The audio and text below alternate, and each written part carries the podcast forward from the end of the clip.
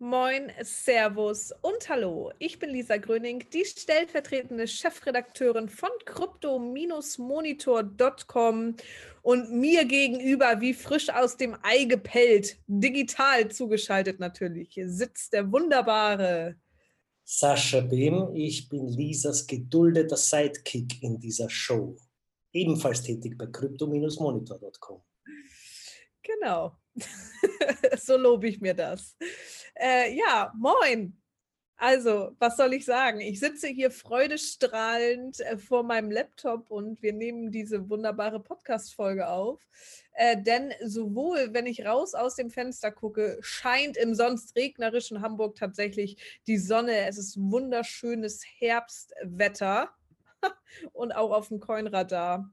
Ja, scheint ganz gewaltig die Sonne. Man könnte meinen, es sei ein Karibikurlaub hier beim Bitcoin und Co. Denn das erste Mal seit Januar 2018 ist der Bitcoin wieder so nach oben gestiegen, wie er es äh, ja das letzte Mal vor knapp drei Jahren getan hat. Die 18.000 US-Dollar-Marke wurde jetzt auch geknackt, wenn ich aktuell gucke. Äh, man muss tatsächlich zugeben, man muss äh, gerade jetzt fast stündlich gucken, denn der Kurs bewegt sich unfassbar. Ähm, wir sind gerade bei 18.250 US-Dollar. In den letzten 24 Stunden wieder um knapp 3% zugenommen, in den letzten sieben Tagen um wahnsinnige 12%. Ebenso Ethereum und Ripple und eigentlich alle anderen Coins unter den Top 10 der Kryptowährungen. Ähm, ich mache direkt einmal weiter. Ich muss euch das einmal im Einzelnen tatsächlich erzählen, weil äh, diese Kurssprünge doch wahnsinnig sind. Bei Ethereum liegen wir bei 10% plus in den letzten sieben Tagen. Ripple, mein All-Time Classic, 21% plus.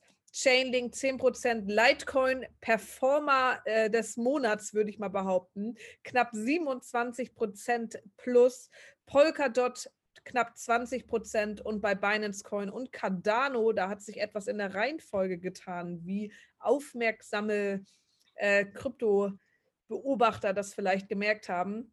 Äh, Binance Coin und Cardano jetzt auf Platz 10 auch ordentlich zugenommen nicht ganz so gut performen die anderen Bitcoins. Darüber könnten wir uns auch nochmal unterhalten. Das waren ja so eine Geheimfavoriten, äh, Bitcoin SV und Bitcoin Cash. Die tummelt tummelten sich auch mal recht weit oben auf der Coin-Tabelle. Ja, irgendwie ist dem nicht mehr so. Naja, musste man wohl auf andere Coins setzen.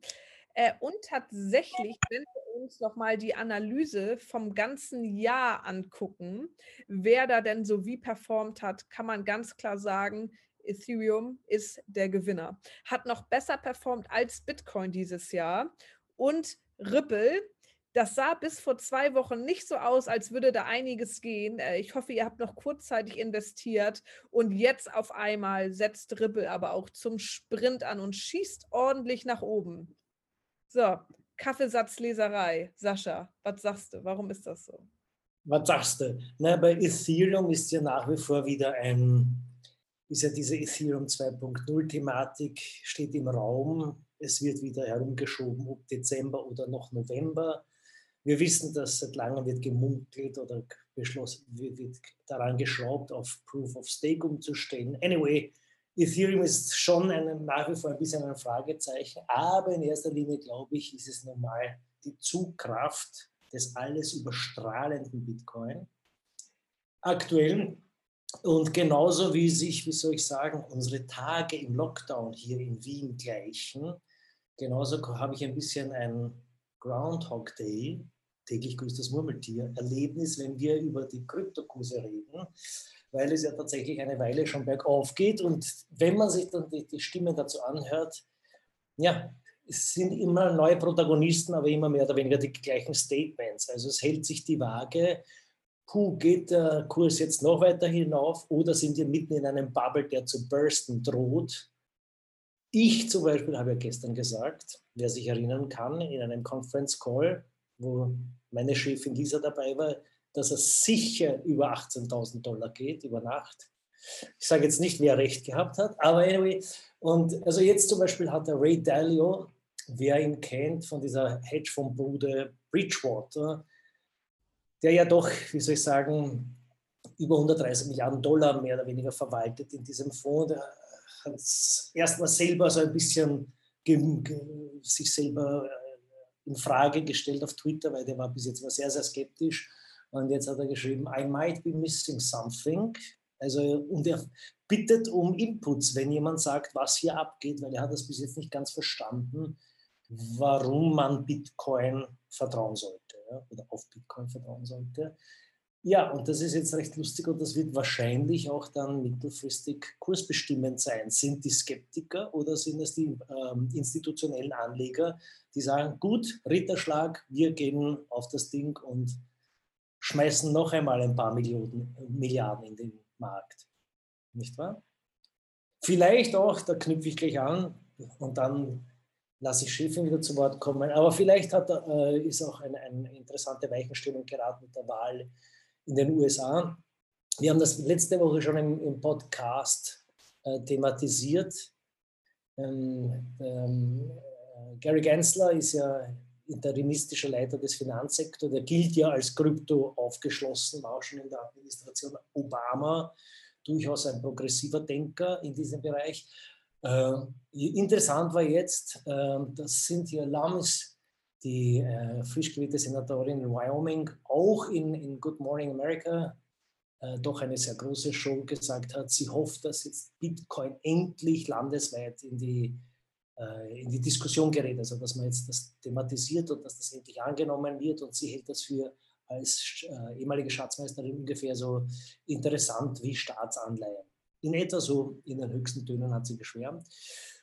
Die Überraschung dabei ist, dass sie Republikanerin ist und die sind ja, wie wir alle wissen, nicht unbedingt diejenigen, die etablierte Industrien unbedingt hinterfragen wollen. Also gibt es offensichtlich aus diesem Lager einmal eine positive, ein positives Signal und mit äh, meiner Mutmaßung, dass es bald ein Lebenszeichen von Libra geben wird, gebe ich zurück an Lisa. Ja? Das mutmaße ich jetzt ganz einfach. Meinst du, Facebook quält sich wieder äh, nach oben auf den Radarschirm mit seiner äh, Kryptowährung Libra? Ja, weil jetzt offensichtlich in den, im offiziellen, in den offiziellen USA die, die Karten neu gemischt werden und vielleicht gerade in der Situation es nicht blöd ist, sich ein bisschen in Position zu bringen und sich auch ein bisschen wieder bemerkbar zu machen. Interessant. Würde den ganzen Kryptomarkt natürlich nochmal nach oben schießen lassen, denke ich, weil Libra ja, interessiert ja eigentlich den kompletten Mainstream, weil ich weiß nicht, wie viele Milliarden Menschen Facebook nutzen. Und äh, die würden dann dementsprechend natürlich auch Libra nutzen können. Ebenso freut es mich ja immer sehr, wenn Frauen an der Macht stehen von einzelnen Institutionen und auch mal das Sagen haben. Ebenso wie Christine Lagarde, die Präsidentin der Europäischen Zentralbank. Da gab es nämlich wieder ein paar Spekulationen, Gespräche beziehungsweise ein Online-Panel, wo sie sich zu dem digitalen Euro geäußert hat. Und ja, also im Januar 2021, das ist gar nicht mehr so lange hin, auch wenn sich dieses Jahr anfühlt, als wäre es irgendwie nie da gewesen und wir uns in so einer kleinen Zeitschleife befinden. Ähm, Im Januar 2021 soll darüber entschieden werden, ob weiter an dem digitalen Euro gefeilt wird oder nicht. Nun muss man natürlich sagen, äh, China ist hier Vorreiter, wenn es um digitalisierte Vermögenswerte oder äh, digitalisiertes Fiat-Geld geht, ist es natürlich immer ein bisschen dem Grundgedanken des Bitcoin widersprechend, weil es sich hier um ein ganz klares zentralisiertes Geldinstrument handelt. Dennoch glaube ich, wenn der digitale digitalisierte Euro kommen würde, könnte das auch den Bitcoin mit nach oben ziehen, weil die Leute sich so einfach besser an digitalisierte Vermögenswerte gewöhnen könnten. Also es wäre einfach alltäglicher und nicht so technisches Bliblablub für Nerds, so wie es vielleicht manchmal noch im Mainstream ankommt, ähm, sondern ja, würde einfach ein bisschen massentauglicher gemacht werden. Also, meine These, auch wenn wir keine Anlageberatung sind, der Bitcoin kommt auf ein neues Allzeithoch. um die, weiß nicht, sagen wir mal 21.000 Euro. Und danach geht es wieder steil bergab, Anfang des Jahres. Und in der Delle müsst ihr investieren, weil dann geht es wieder ganz doll nach oben. 21.000 Euro, nicht Dollar. Euro, ja, Allzeithoch war 20.000 Euro, glaube ich. Deswegen. Ja, ich wollte das nur betonen. Eine treffliche Analyse. Eine sehr treffliche Analyse. Ich bin mir noch nicht sicher, ob ich all mein Erspartes in, in, in deine bewährten Hände liege. Aber wie gesagt, wir sind natürlich. natürlich kann man zu einem gewissen Grad ja hier nur ein bisschen Kaffees und lesen, aber das seid ihr ja gewohnt in der Kryptobranche. Apropos, da möchte ich auch gleich anknüpfen und etwas in eigener Sache sagen. Äh, unsere sehr aufmerksame Leserin Katja hat uns geschrieben aus Deutschland. Ähm, da ging es um, um, eine, um eine Börsenreview, die wir online haben, äh, wo die Hintergrund, Hintergrundmänner und die, die Standorte nicht ganz transparent sind. Ja, und da müssen wir natürlich der lieben Katja recht geben. Das ist sehr oft so im Krypto-Business. Es ist nichts einheitlich reguliert in, in, auf internationaler Ebene, wie sich die Webseiten präsentieren müssen, wie die Standorte sind etc. Das heißt, wir müssen da immer wieder einen, einen Spagat machen zwischen, ähm, wie journalistisch seriös können wir checken, rechecken, double checken und wie oft müssen oder wie weit sagen wir, okay, in dem Krypto-Business ist alles ein bisschen mehr im Flow und ein bisschen unregulierter und wir wollen diese Szene aber unterstützen und wir wollen darüber berichten. Und dennoch müssen wir halt damit leben, dass manchmal die Informationen etwas Mangelware oder etwas dürftig sind. Dementsprechend, wenn ihr Input habt, wenn ihr Fragen habt, immer gerne an office.crypto-monitor.com. Und ich habe auch etwas in eigener Sache, was äh, ganz explizit das Portal crypto-monitor.com betrifft. Wenn du, der uns gerade hoffentlich aufmerksam zuhört oder die uns gerade aufmerksam zuhört, äh, Lust hat, dich einmal durch den Krypto-Dschungel zu wursteln und uns etwas zu unterstützen, sowohl journalistisch als auch mit Know-how im Bereich Kryptowährung und Blockchain, dann melde dich doch gerne bei uns, denn wir suchen jemanden, der uns ein bisschen in der redaktionellen Arbeit unterstützt. Wir hätten hier ganz gerne jemanden, der richtig, richtig Ahnung von Blockchain und Co hat. Also, wenn du dich angesprochen fühlst, dann schreib uns gerne an die eben genannte E-Mail-Adresse. Findest du auch auf unserer Webpage www.crypto-monitor.com. Oder Sascha, was sollte der oder die noch mitbringen? Das ist sehr schön ausgedrückt, jemand, der richtig Ahnung hat von Kryptowährungen und Blockchain. Also so im Sinne von, wir haben es ja nicht. Aber anyway, nein, alles andere, glaube ich, Lust am Schreiben, Lust am Lernen und ja, so richtig, vielleicht so richtig ein, ein, eine Kryptonerdin oder ein Kryptonerd.